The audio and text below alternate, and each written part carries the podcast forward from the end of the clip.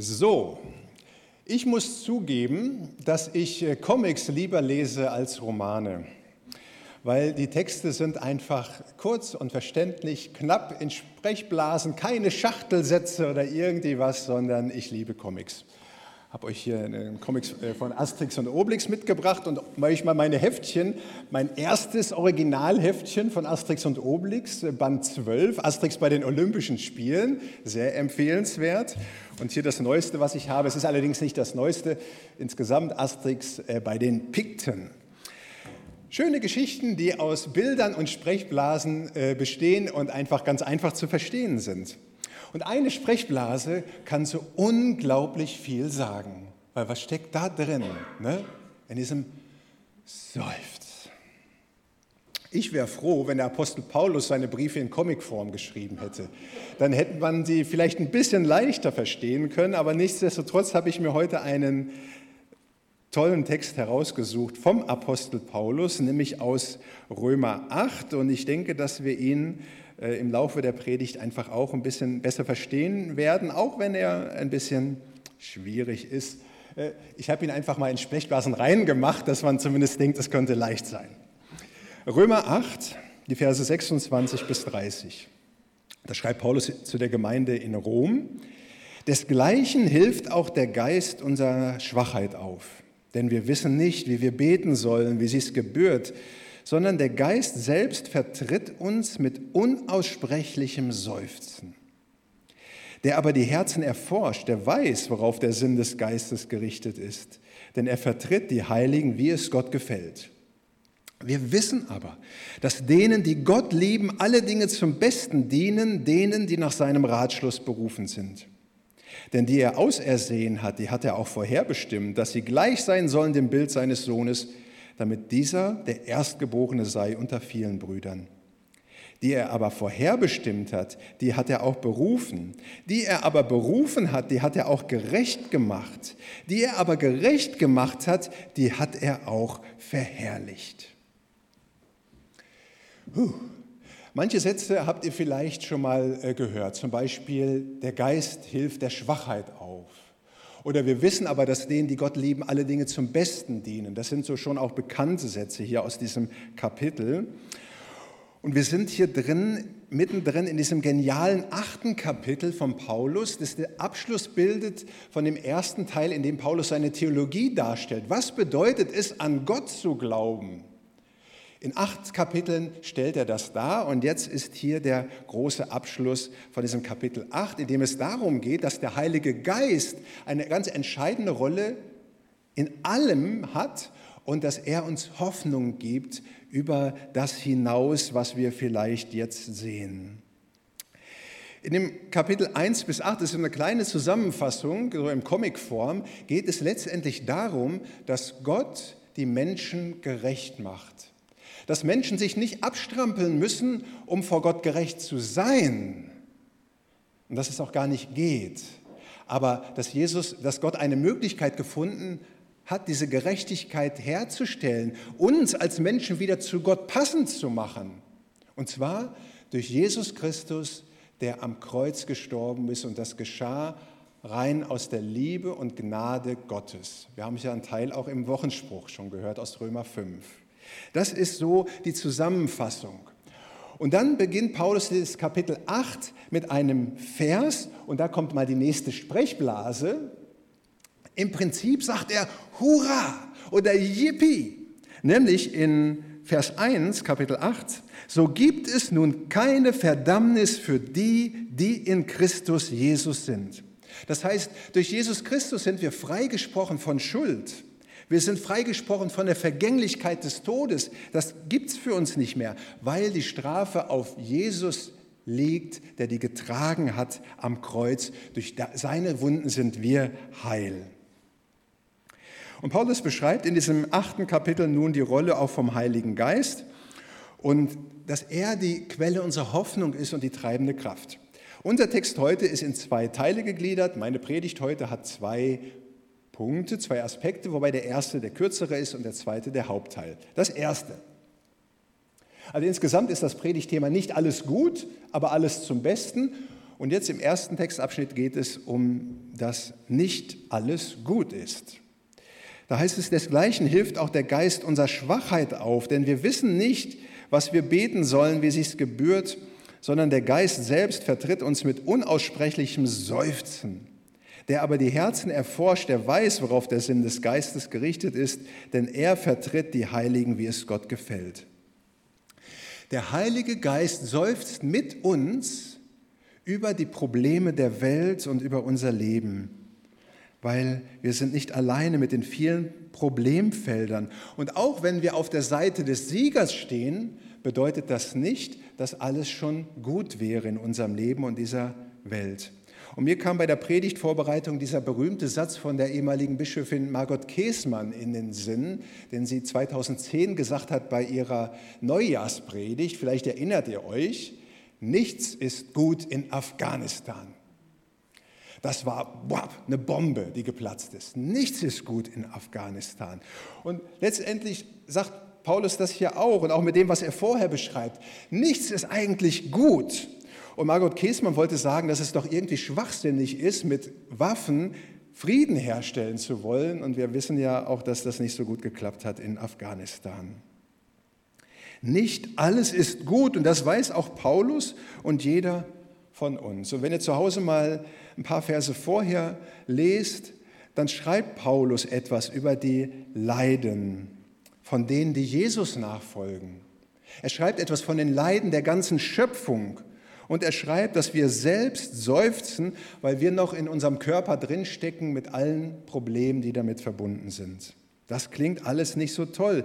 Nicht nach Sieg, Hurra und Durchbrüchen. Es wird in diesem Abschnitt viel geseufzt. Seufzt. Das ist die Realität. Nicht alles ist gut.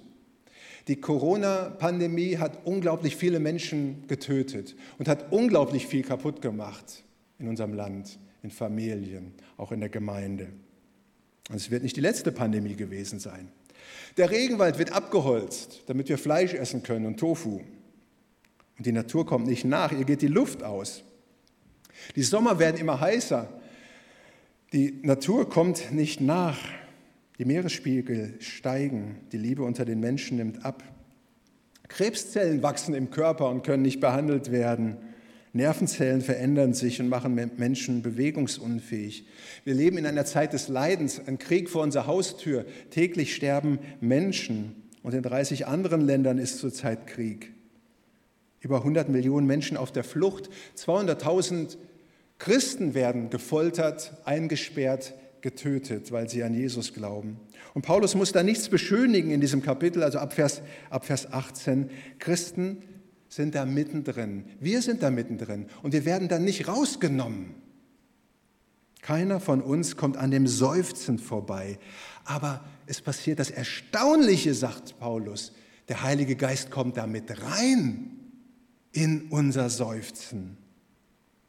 In unsere Schwäche und in unser Leiden und in unsere Unbeholfenheit kommt Jesus selbst und unterstützt uns. Vers 26, der Geist selber vertritt uns mit unaussprechlichem Seufzen.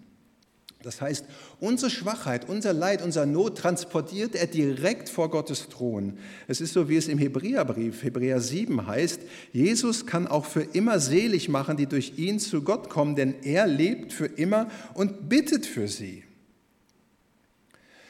Und unsere Schwachheit, auch meine Schwachheit, zeigt sich oft darin, wie soll ich denn jetzt eigentlich beten, wenn ich die Nachrichten sehe? Was kann ich überhaupt beten? bei all dem Leid oder auch in meinem Umfeld in dem Leid. Wir wissen nicht, sagt Paulus, wie wir in diesen Situationen beten sollen. Aber das Schöne ist, der Heilige Geist betet an unserer Stelle und vertritt uns mit Seufzen. Wir haben ja oft so eine ganz lange Liste, aber manchmal ist es einfach gut, den Mund zuzumachen und da gar nicht erst versuchen, irgendwie was zu beten oder zu plappern, sondern wir dürfen einfach vor Gott sein und seufzen, so wie da die drei Asterix, Obelix und Idefix. Seufz. Und der Heilige Geist ist unser Seufzerverstärker vor Gott. Er ist so wie ein Dolmetscher für unser Schweigen, für unser Seufzen, für unser Weinen, wenn wir selber überhaupt keine Worte haben. Und das bedeutet auch da wieder, der Heilige Geist ist doch das, der Entscheidende in unserem Leben. Und wir können einfach schweigen. Es sind also nicht Worte, die der Heilige Geist in unseren Mund legt, sondern er übernimmt selbst das Beten vor Gott. Das entlastet manchmal und ist unglaublich befreiend. Und jetzt kommen wir zum zweiten, zum Hoffnungsaspekt. Das erste war nicht alles gut, aber alles zum Besten. Vers 28 bis 30.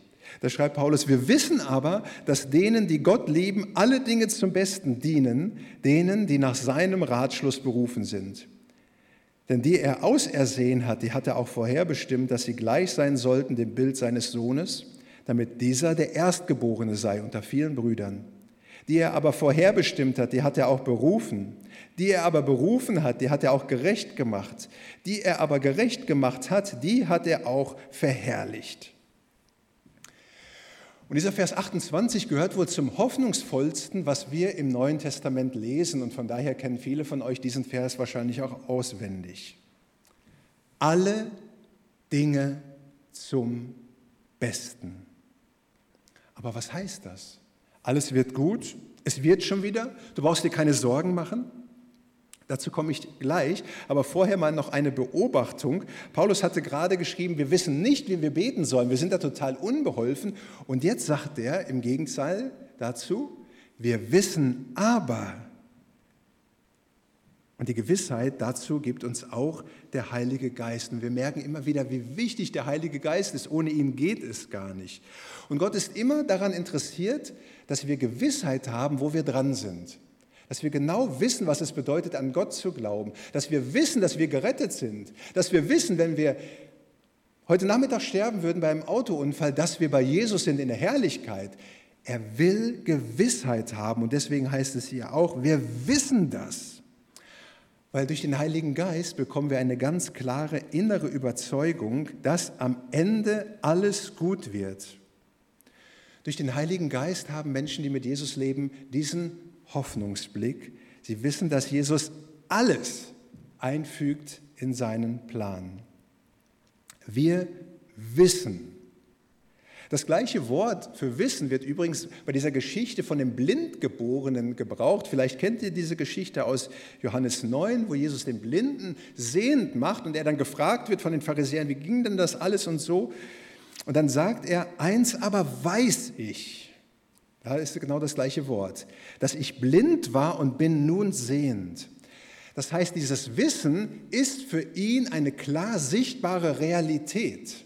Genauso wie es für Paulus und für Christen eine klar sichtbare Realität ist, dass am Ende alles gut wird. So sehen wir klar. Und das ist das Hoffnungsvolle an diesem Satz. Was heißt das nun, dass alles zum Besten dienen wird? Was heißt das konkret? Mich hat dieser Satz, Vers 28, erinnert an diesen Film Slumdog Millionär. Vielleicht kennt ihr diesen Film. Die Hauptfigur ist Jamal Malik, der bei einer ähm, Quizshow in Indien mitmacht. Und dieser junge Mann hat in seinem Leben ganz, ganz viel Schweres durchgemacht. Ja, viel Leid erlebt, Mord und Totschlag, Krankheit, im Slum aufgewachsen. Und dann kommt er aus irgendwelchen Umständen in diese Quizshow und kann durch sein schweres Leben jede dieser schweren Fragen beantworten und kommt dann am Ende auf diese 20 Millionen Rupien-Frage, die er dann glücklicherweise beantworten kann. Ein Bild dafür, dass Menschen, die mit Jesus leben, nicht von leidvollen Erfahrungen verschont bleiben. Nachfolger von Jesus sterben an Krebs. Nachfolger und Nachfolgerinnen von Jesus sterben in nordkoreanischen Gefängnissen. Christen verlieren geliebte Menschen durch einen Autounfall oder Freunde, die in der Drogenfalle festsitzen. Das Haus von Christen kann in Feuer aufgehen und die Versicherung zahlt nicht. Eine unheilbare Krankheit kann das Leben schwer machen. Ein Sohn stirbt Und du kannst diese Liste von Unglücken, die Menschen treffen, ins Unendliche fortführen. Und doch gilt, dass denen, die Gott lieben, alle Dinge zum Besten dienen. Und das bedeutet eben nicht, auch es wird schon alles wieder gut und Leid wandelt sich in Glück. Es wird nicht immer so sein, dass eine Versicherung dann doch einspringt und für das abgebrannte Haus zahlt oder der Krebs auf wundersame Weise verschwindet. Das kann natürlich geschehen, weil Gott bis heute Wunder tut, sonst wäre er nicht Gott. Und manche von euch haben solche Wunder erlebt, aber darum geht es Paulus nicht. Es bedeutet, dass all diese Dinge uns nicht abbringen können von dem, was Jesus erworben hat, nämlich, dass wir durch Jesus Christus von unserer Schuld freigesprochen sind und dass unser Todesurteil durch Jesus in Leben verwandelt wurde und dass wir am Ende bei ihm in der Herrlichkeit Gottes sein werden. Und darum springt Paulus förmlich bei diesem Satz in die Luft wie Asterix und Obelix und ruft Hurra, Yippie! Und ich würde den Satz so mal übersetzen, das auch mal aufgeschrieben. Wir als Kinder Gottes sehen ganz klar, dass alles, was in unserem Leben und auf der Welt geschieht, zum Heil mitarbeiten oder zum Heil führen muss bei denen, die nach Gottes Plan zu ihm gehören. Ich glaube, Paulus hat ein bisschen abgekupfert bei Jesus, der das einmal so sagt in Johannes 10, Vers 27. Meine Schafe hören meine Stimme und ich kenne sie und sie folgen mir und ich gebe ihnen das ewige Leben und sie werden nimmermehr umkommen und niemand wird sie aus meiner Hand reißen.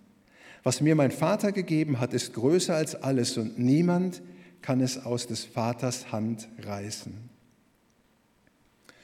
Und ein Beispiel aus dem Alten Testament ist so für mich da die Josefsgeschichte. Vielleicht kennt ihr diese Josefsgeschichte so ein bisschen wie der, die Geschichte von Jamal auch. Der hat ganz viel Leid erlebt hat, ganz viele Aufstiege, aber dann auch Tiefen erlebt hat. Und am Ende kann er sagen, dass Gott es gedachte, gut zu machen. Allerdings hat er dann nur den Abschnitt seines Lebens im Blick. Paulus sieht mit diesem Abschnitt hier weiter in das ewige Leben hinein, um das, in das Heil. Weil letztendlich geht es nicht um ein leichtes Leben, sondern um das Heil. Denn dazu sind Kinder Gottes nach der Vorstellung, nach seinem Ratschluss berufen. Und das macht dann auch diese gewaltige Wortstaffette von Paulus deutlich, die den Abschluss von unserem Text bildet. Und ich habe sie hier nochmal untereinander auch aufgeschrieben, wenn wir das mal sehen können auf der PowerPoint. Vers 29 und 30.